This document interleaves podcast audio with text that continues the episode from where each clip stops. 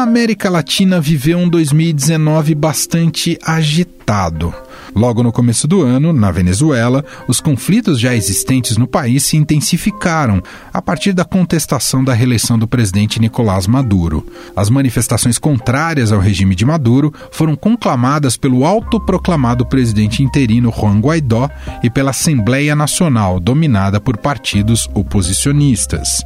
Enquanto isso, na Argentina, a alta taxa de desemprego e a queda do PIB ocasionaram a derrota do presidente Maurício Macri nas urnas para uma chapa peronista, cujo cargo de vice é ocupado pela ex-presidente Cristina Kirchner. No Chile, os protestos contra a medida do presidente Sebastião Pinheira de aumentar em 30 centavos a passagem do metrô paralisaram o sistema de transportes chileno e levaram mais de um milhão de pessoas às ruas. Na Bolívia, os protestos começaram depois das eleições presidenciais e fizeram com que o presidente reeleito Evo Morales renunciasse e deixasse o país. Lá também teve presidente autoproclamado ou autoproclamada. Com a saída de Morales, a senadora Janine Agnès se autoproclamou presidente e convocou novas eleições. Sobre esses e outros casos, conversamos para o episódio de hoje aqui do podcast com o professor de Relações Internacionais da FMU, Tomás Olchese, e com o editor de impresso do Estadão, Rodrigo Cavalheiro. Estadão Notícias. Em 2001, quando fundamos a XP Investimentos, a economia não ia bem. Tivemos até que vender o carro para não fechar a empresa. Com muito trabalho, agora somos uma das maiores instituições financeiras do país. É, aquele carro ainda vai levar a gente muito longe. Para os que acreditam no impossível, nós somos a XP Investimentos.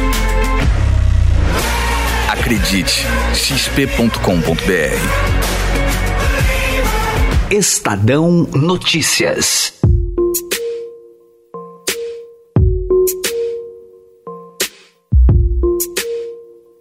Na nossa série de programas especiais de fim de ano, de balanço de 2019, também perspectivas para 2020, o assunto de hoje é América Latina e para esse um, ano bastante agitado aqui na região, uh, próximo ao Brasil, ao dos nossos vizinhos, e convidamos para essa nossa conversa Rodrigo Cavalheiro, jornalista, editor do Impresso aqui no Estadão, por muitos anos editor de Inter também aqui no Estadão. Tudo bem, Rodrigo? Obrigado pela participação, hein? Obrigado pelo convite.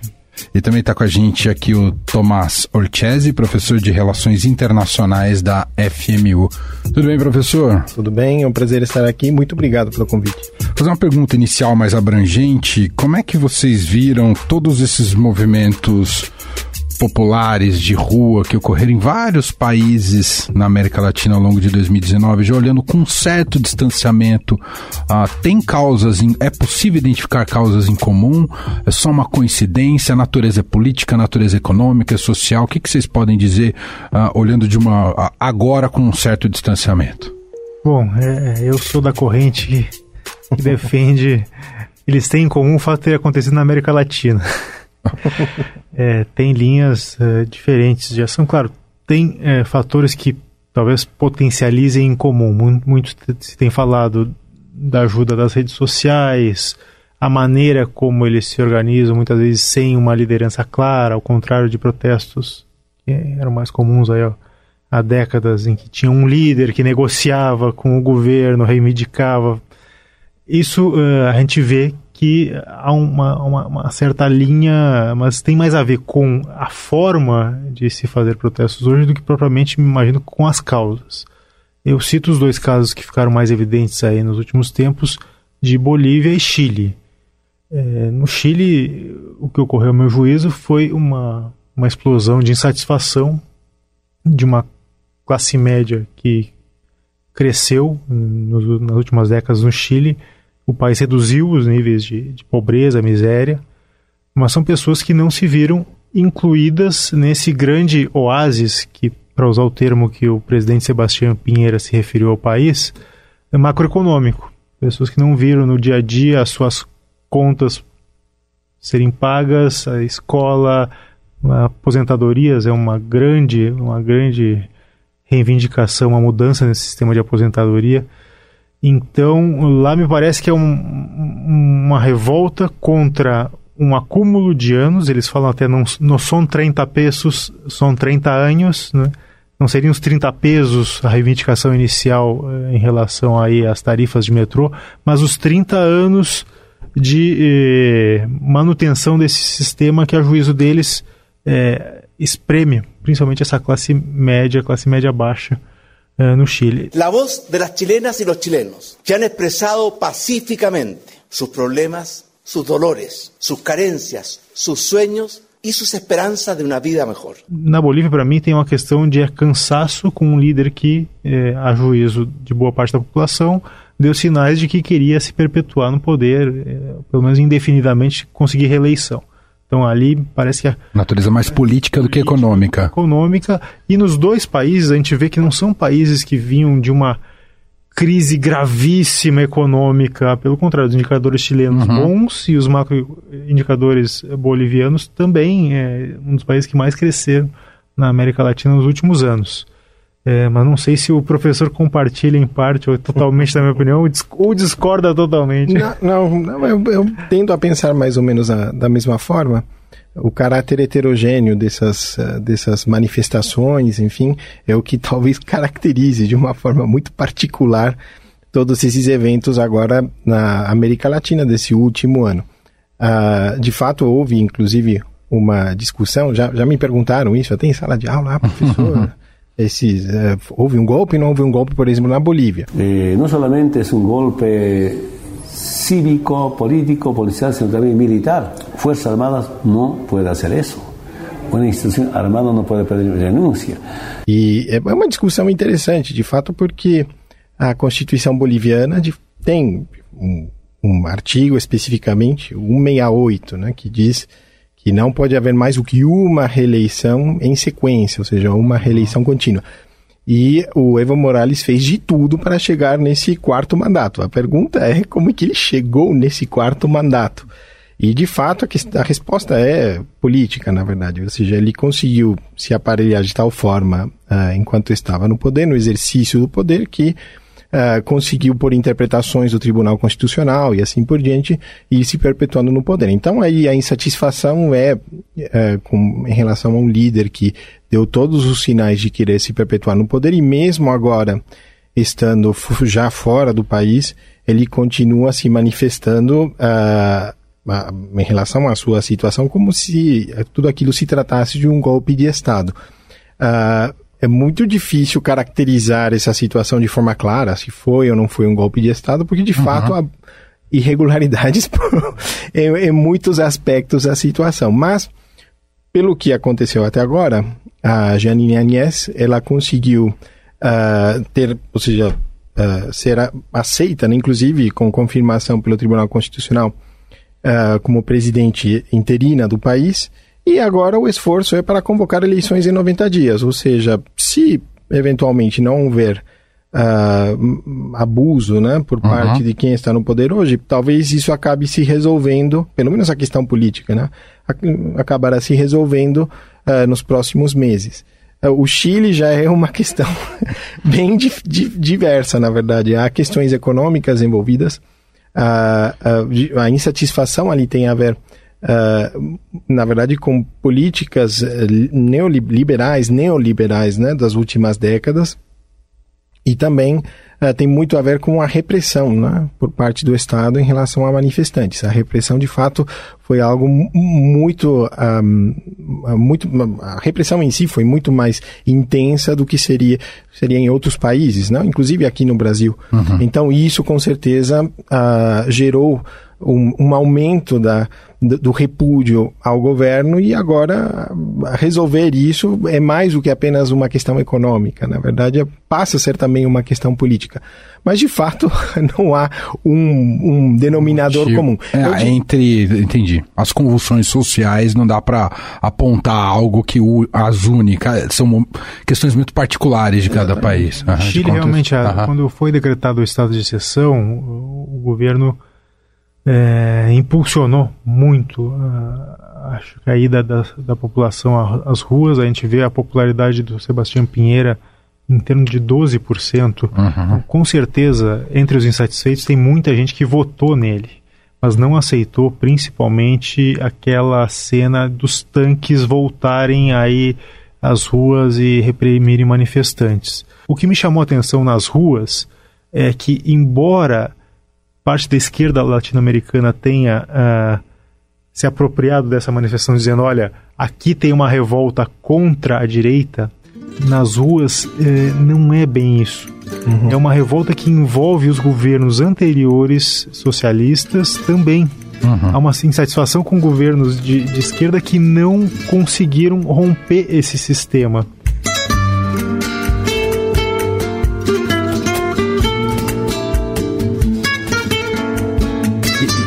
Sentido, se conecta um pouco com o que a gente observou no Brasil em 2013, né? É, de, de, um, de uma revolta que não está associada necessariamente a um dos lados do espectro ideológico ou partidário, mas talvez com o, o, o a gestão do país em si. Né? Eu, eu, tendo a pensar que é, é ali que entra talvez toda a questão dos novos meios de comunicação, né? Especialmente a possibilidade de haver uma comunicação direta, né, entre é, pessoas, cidadãos em geral, que podem se organizar à revelia de qualquer liderança praticamente e simplesmente vão se agrupando aos poucos em torno de ou alguma personalidade que se destaca, chama atenção, ou simplesmente em torno da simples revolta. É quase impossível controlar isso hoje. Eu acredito que seja positivo isso. É um complicador até. Eu achei muito curioso esse, esse, esse aspecto na, na, na situação chilena que, é, como não há uma, um líder claro, não tem um grupo que organize as reivindicações, a gente vê cartazes pedindo as mais variadas coisas. então o governo cede em algumas, o que estimula quem está em casa a sair com a sua. Então é um é saco um... sem fundo. Uhum. É, isso leva uma multidão às ruas, o governo fica uma situação quase insustentável, porque uhum. se, se cede mais, acaba sabendo que virão novas reivindicações, e é uma situação difícil do, do presidente Pinheira. É, é, pessoas com quem eu falei lá dizem que realmente, para que ele eh, consiga chegar ao fim do mandato com essa popularidade, a única saída é a tal Constituição, uma nova Constituinte que regule de uma maneira mínima esses serviços concedidos aí ao longo dos últimos anos. Thank you.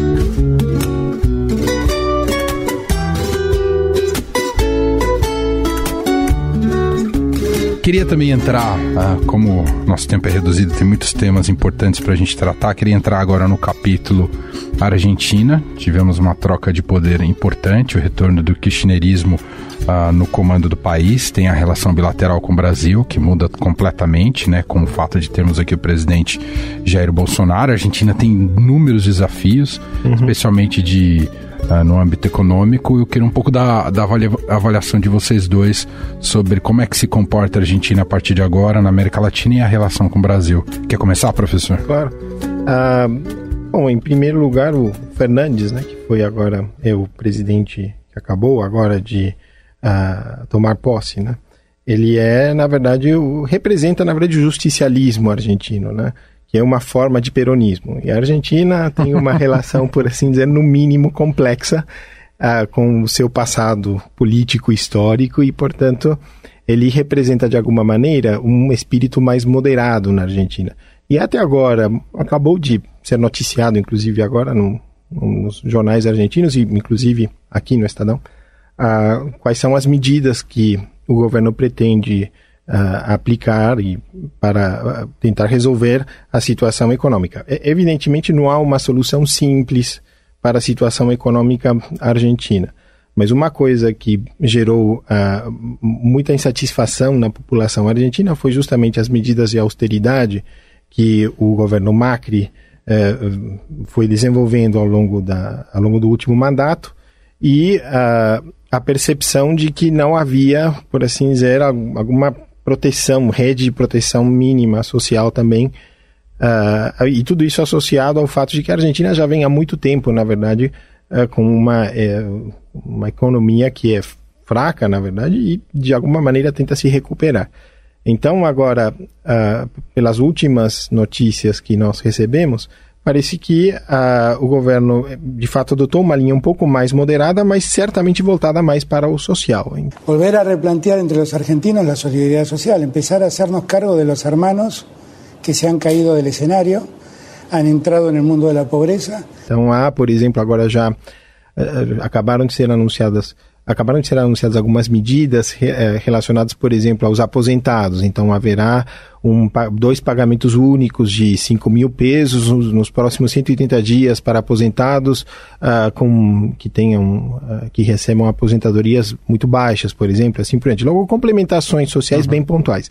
E, evidentemente, para tentar custear tudo isso, um aumento dos, uh, de certos impostos.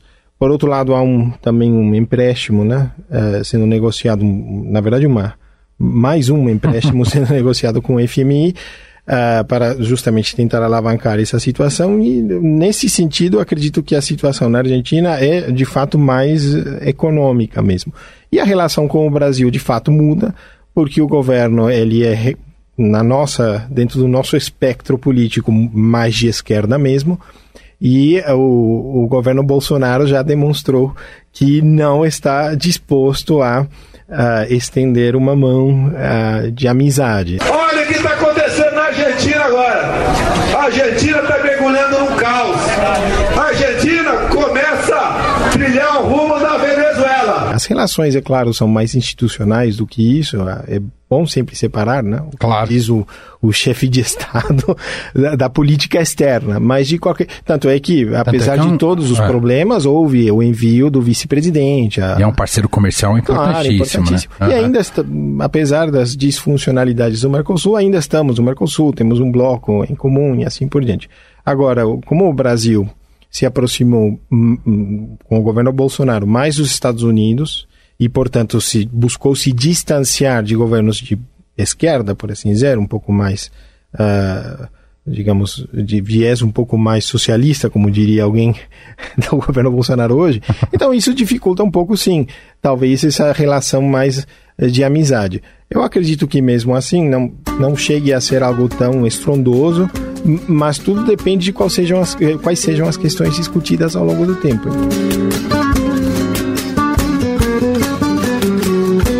Rodrigo, você inclusive ficou um bom tempo ali na Argentina ao longo do período eleitoral. Você captou lá de dentro do, né, da, da, e ouvindo a população argentina. Eu fui correspondente na Argentina também entre 2015 e 2016, final de 2016. E deu para notar num reencontro com os argentinos que havia um, um cansaço uh, sério em relação ao governo Maurício Macri. Começou com uma grande expectativa medidas aí que os economistas consideravam as adequadas para recuperar credibilidade e atrair investimentos. Mas me parece que em determinado momento uh, a régua quebrou e o governo não conseguiu mais controlar a mesma inflação, o aumento da pobreza, principalmente no último ano.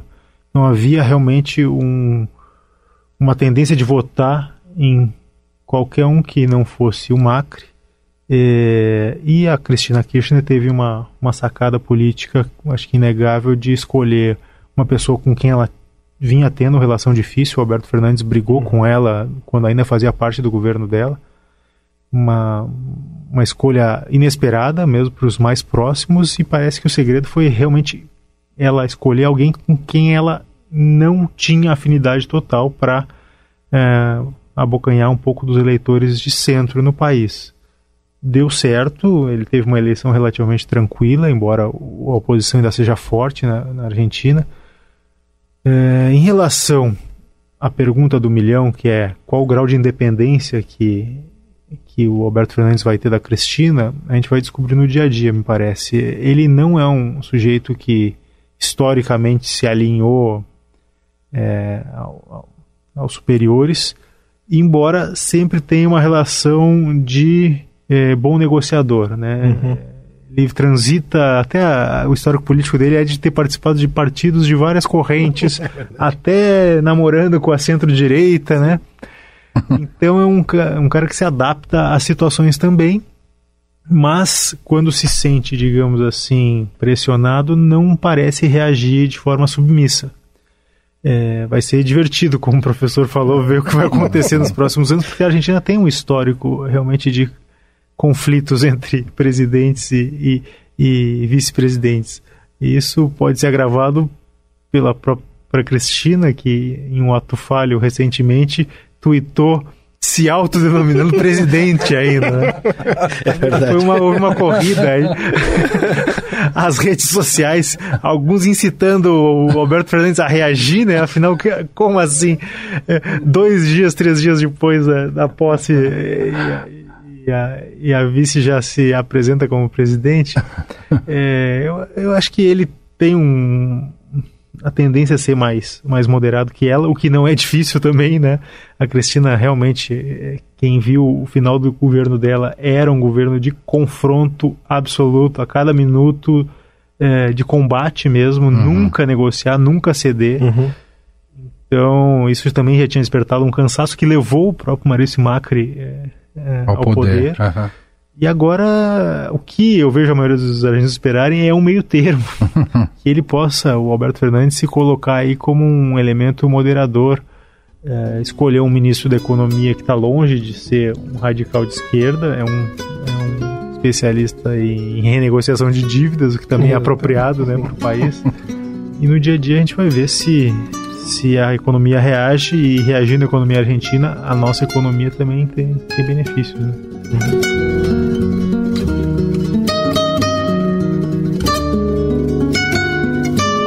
Gente, capítulo final que eu queria ouvir de vocês dois, evidentemente, é Venezuela, né? Tivemos ao longo de 2019 algum momento ali que parecia que a oposição ia ganhar mais campo, mais terreno, mais força com Guaidó e depois isso acabou arrefecendo. Maduro segue ali no poder na Venezuela, um país muito turbulento e com aqueles índices uh, que tanto conhecemos, né, de miséria, pobreza e de dificuldades que tem a Venezuela.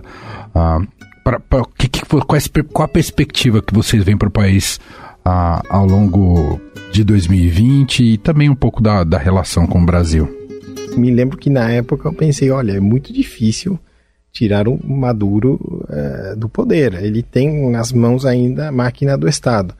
E uh, os generais né, e a cúpula do, das Forças Armadas ainda está com ele. Logo, em princípio, por mais que haja reconhecimento por parte do Grupo de Lima, por exemplo, reconhecimento externo, né?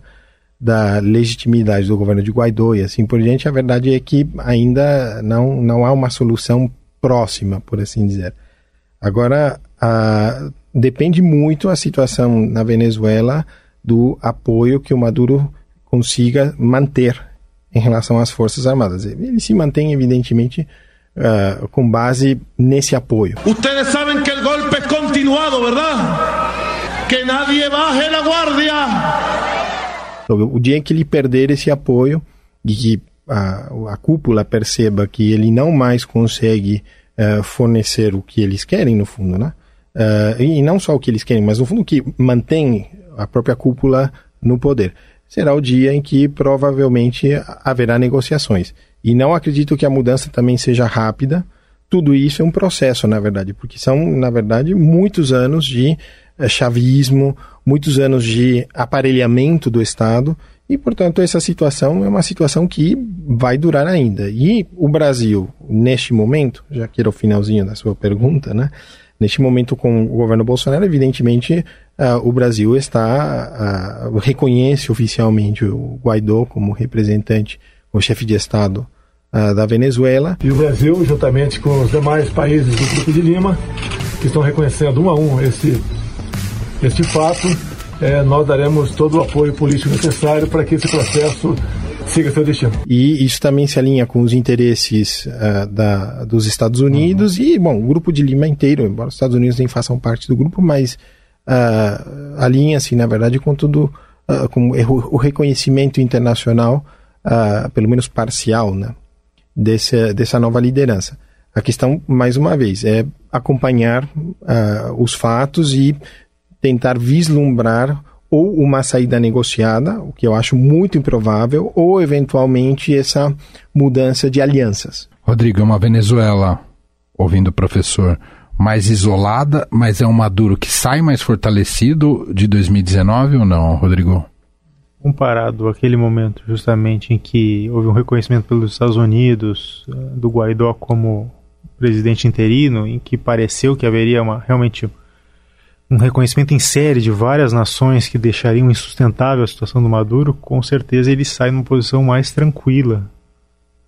Agora, é, tudo depende realmente dos generais, né? Os militares, eles é, obtêm uma série de vantagens com, com o governo Maduro, que embora tenha, tenha cortado aí recursos de várias áreas, não foi bobo a ponto de afetar aí, enfim, todo o controle que os generais têm de boa parte de negócios legais, mas também de negócios ilegais, contrabando. Se fala muito da fronteira muito porosa com a Colômbia em termos de narcotráfico, né? Gasolina baratíssima na Venezuela é uma forma de, de transformar a coca em, enfim, pasta, tijolos, fazer exportação. É, é, um, é uma tempestade perfeita ali uhum. em que muita gente ganha dinheiro. É, tem esse fator e também tem um fator que é, sabemos que se o Maduro sair do poder, haverá julgamento de pessoas que tiveram ao longo desses anos participando de, de, de crimes. Então, é, muitas pessoas não é, o traem porque sabem a conveniência que, ali. que vão ter que prestar contas muitas vezes. E aí tem a família, tem. Quando a pessoa entra num esquema desses, é difícil sair espontaneamente por patriotismo, porque a população está passando dificuldades. É, em geral, vêm seus interesses e são pessoas que sabem que dali é para um julgamento, é, para um, é, é, difícil convencer realmente grande parte de quem comanda o país de que haverá uma anistia é, uhum. negociada. Então é um, um outro ponto delicado para conseguir colocar fim ao, ao governo do Maduro é esse. Continua como ponto de interrogação. No prazo, pelo menos. Gente, quero agradecer demais a Rodrigo Cavalheiro, editor do Impresso aqui do Estadão, participando desse nosso programa discutindo um pouco a América Latina. Obrigado, viu, Rodrigo?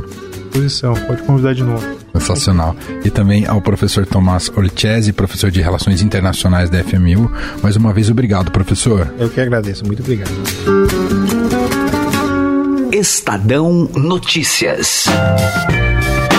Estadão Notícias desta sexta-feira vai ficando por aqui. Contou com a apresentação minha, Emanuel Bonfim, e montagem de Afrânio Vanderlei. O diretor de jornalismo do Grupo Estado é João Fábio Caminoto. Para você mandar o seu e-mail, podcast@estadão.com. Abraço para você, um excelente fim de semana e até mais. Estadão Notícias.